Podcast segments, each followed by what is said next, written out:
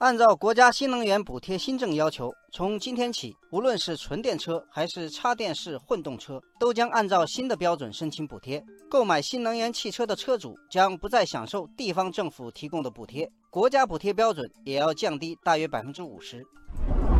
这个明显的变化引起很多网友的注意。网友三林峰说：“这次的补贴退坡影响不小，在北京、上海等新能源汽车的重要市场，地方补贴的标准一般能达到国家的百分之五十。如果国补降百分之五十，地补直接取消。”算下来，总的补贴缩水幅度接近百分之七十。网友一抹微笑说：“国家和地方补贴在新能源车企的利润中占比很大。比亚迪今年一季度财报就显示，政府补助占净利润比例为百分之四十四，补贴的退坡将拉低车企净利润。”网友杜波说：“我最关心的问题是，新能源车的价格会怎么变动？现在很多 4S 店的销售人员都说，车价一定会有所上涨，但具体涨多少还不清楚。”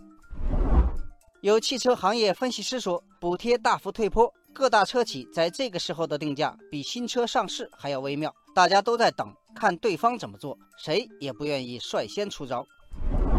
网友金马玉堂说：“我问了几个销售人员，他们说，虽然不能确定最终涨多少，但按照经验，一般是百分之三十五左右。”还有销售人士拿一款补贴六万多的纯电动车举例，退补之后，按照测算，这款车的补贴将减少四万多。网友严峰说：“按照常理，补贴退坡之后，终端价格直接调整就行。但在新能源汽车成本偏高、行业竞争激烈的背景下，这并不现实。”网友子晓说：“从以往经验看，车企往往会在短期内降低厂商建议零售价，让终端价格维持不变。”或者做一点微调，一段时间之后，再通过配置升级的方式提高产品价格，以弥补退坡成本。